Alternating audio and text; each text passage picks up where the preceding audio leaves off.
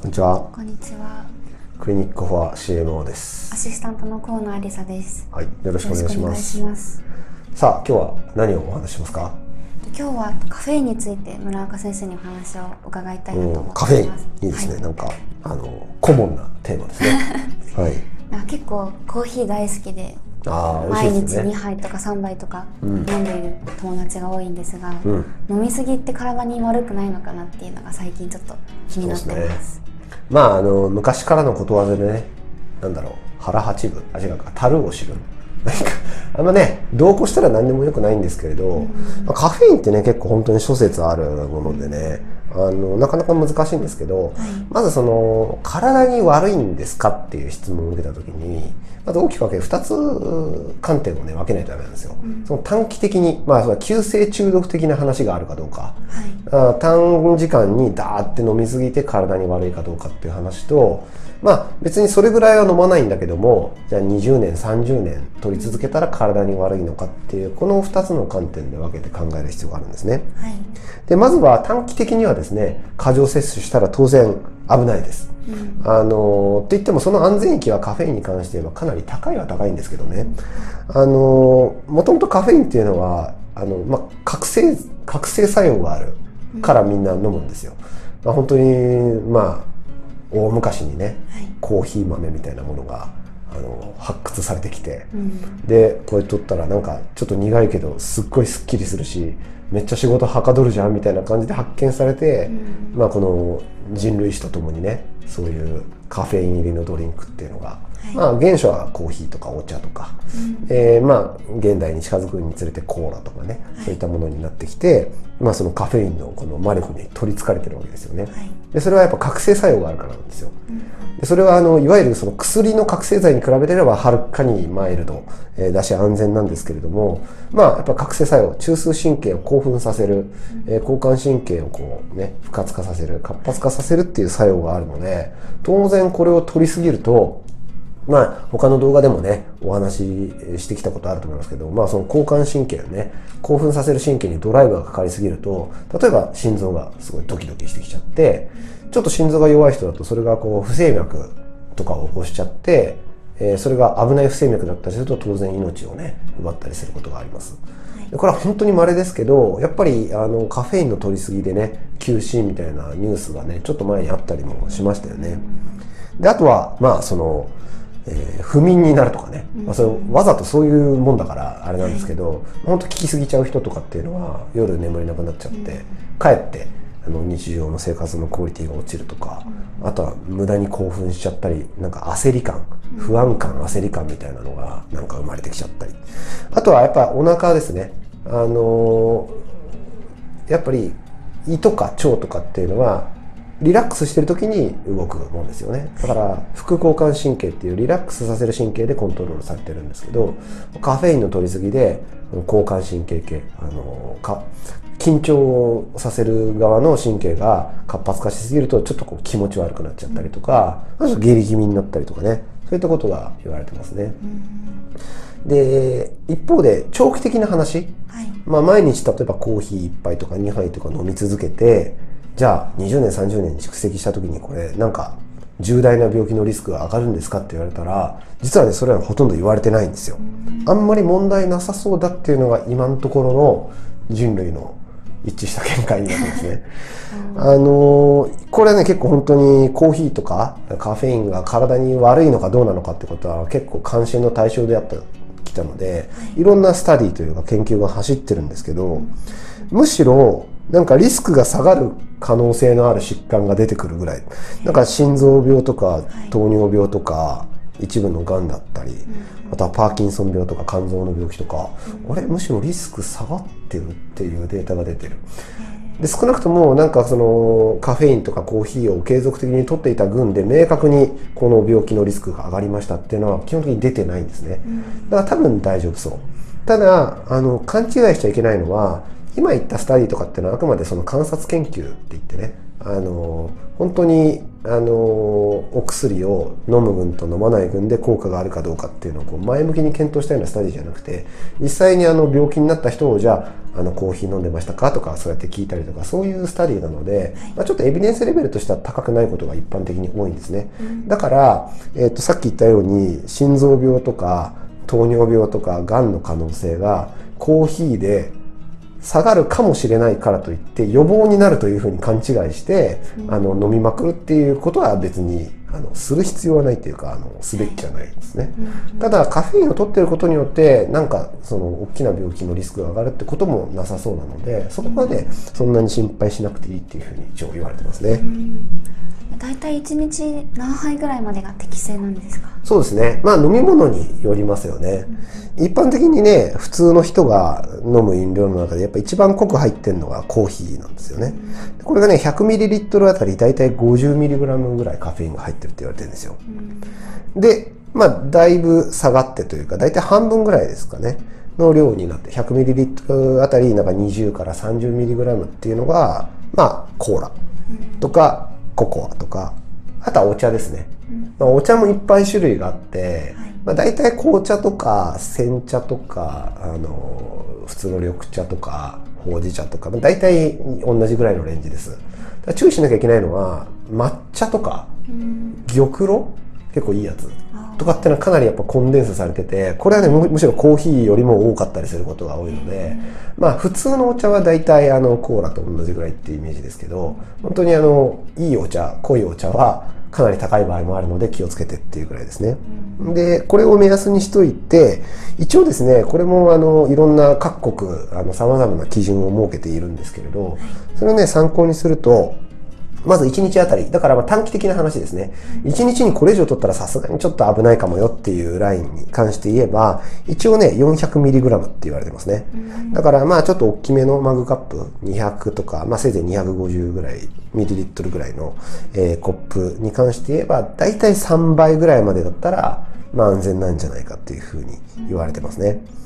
で、ただね、女性はね、もうちょっと気をつけた方がよくって、あの、まあ、普通に、あの、普通の何にもない女性だったら、あの、いいんですけど、例えば、妊婦さんだったりとか、これからその妊娠を考えてますよっていう人だったりとか、あとは授乳中の方、この辺はやっぱりそのカフェインによる影響がちょっと大きいかもしれないって言われています。すごい高濃度のカフェインだと、まあ、硫酸が増えるかもしれない。この辺もね、かもしれないなんですけど、って言われてるので、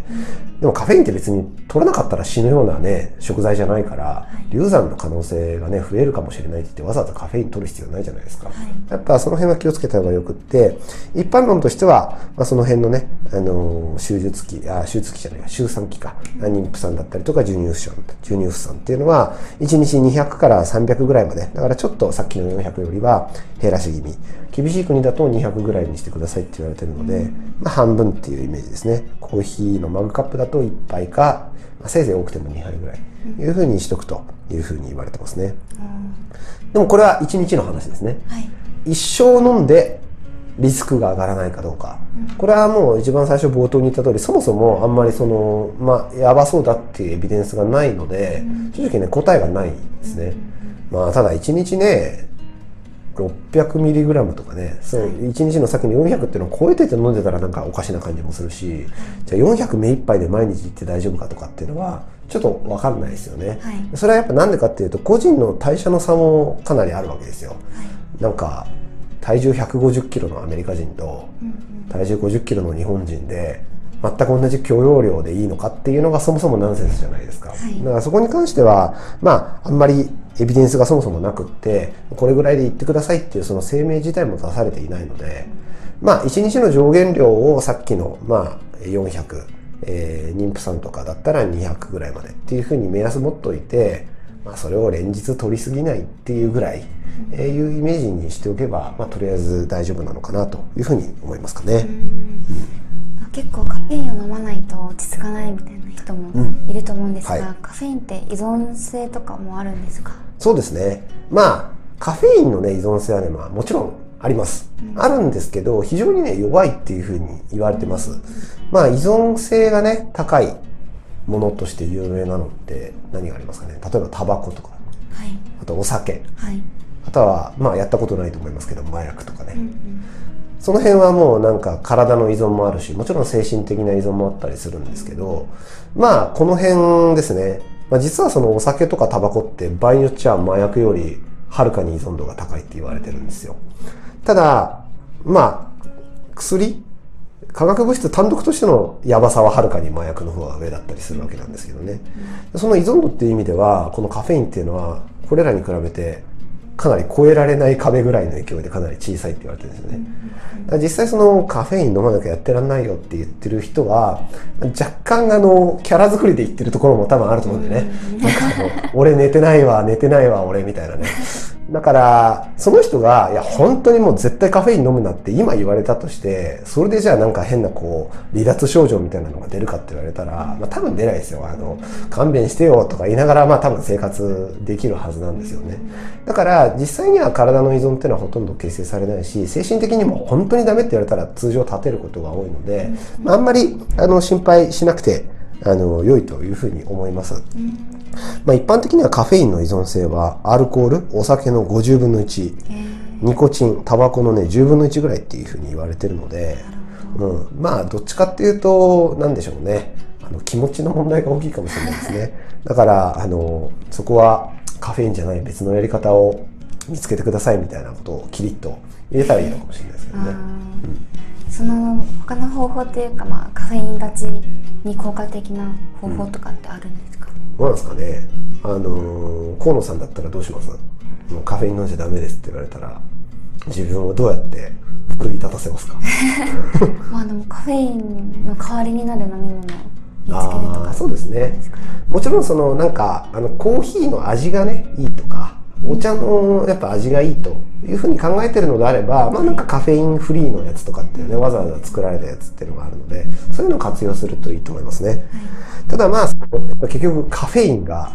あることが大事だと。この覚醒作用ですっきり仕事ができるんだっていうんだったら、まあ、やっぱりそのコーヒーとかねも含めてこのカフェインを含んだ飲み物とか食材っていうのはやっぱりまあ人間のね長い歴史と文化と密接に関わっているので、まあ、無理にそれを排除する必要もないのかなっていうふうには思います。だからどっちかっていうとそういうこう文化をなんかこの慈しみながらですね、まあ、上手に利用するっていうマインドセットの方があの良いのかなっていうふうに思いますね。ただなんか自分がちょっとやりすぎちゃってるかなっていうふうに思ってちょっとカフェイン立ちもししたいという場合には、まあ、目的が何かですね、覚醒作用を求めているのか要は眠たくなりたくないということを求めているのかあとはその何この疲れをなんとかこうリカバーして奮い立たせたいのかっていうのでちょっと変わるかもしれないですね。もし眠たくてそのカフェインじゃないやり方で眠気を覚ましたいっていうんだったら、はい、何がありますかね？強烈なミントとかね、うん、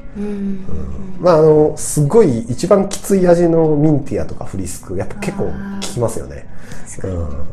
あとはね最近なんかプチブームみたいになってますけどあの、まあ、強い炭酸？あの、まあ、コーラ飲んじゃったらそれカフェイン含んでるんでダメなんですけど、はい、あまあでもカフェインフリーのコーラとかも一応ありますよね。あの炭酸のあの痛さで起きるっていうかねぐいっとこう喉越しで喉に炭酸を当ててもう痛いから起きるみたいなやり方とかあと目薬とかメントー。ル入りのね目薬とかやれば起きるかな。あとはねなんかツボこの辺の,、うん、あの親指と人差し指の間のところを押すと目が覚めるというか、痛いから目が覚めてるだけなんじゃないかっていう気もしますけど まあその辺をやるとか。でまあ疲労回復を目指すっていうんだったらまあ、なんかマッサージとかね、リラクゼーションスパみたいなのに行くとか、まあ、あとはなんか漢方とかでね補充液糖とか、まあ、結構有名なんですけど、まあ、疲れたサラリーマンとかのねこの需要競争に良いって言われてるような漢方薬を使うとか、まあ、その辺がまあ大体手段としてはおすすめかなというふうに思いますね。まあそんな感じで、まあいろんなものと組み合わせつつですね、あの適度に。まあお酒もね、摂取が大事というか、あのたしなむ程度が大事ってやってますけども、カフェインももうちょっとあのハードルは緩くしていいですけども、まあ、やりすぎないようにお付き合いいただければというふうに思いますね。はい今回はカフェインについて村岡先生にお話を伺いました。ありがとうございました。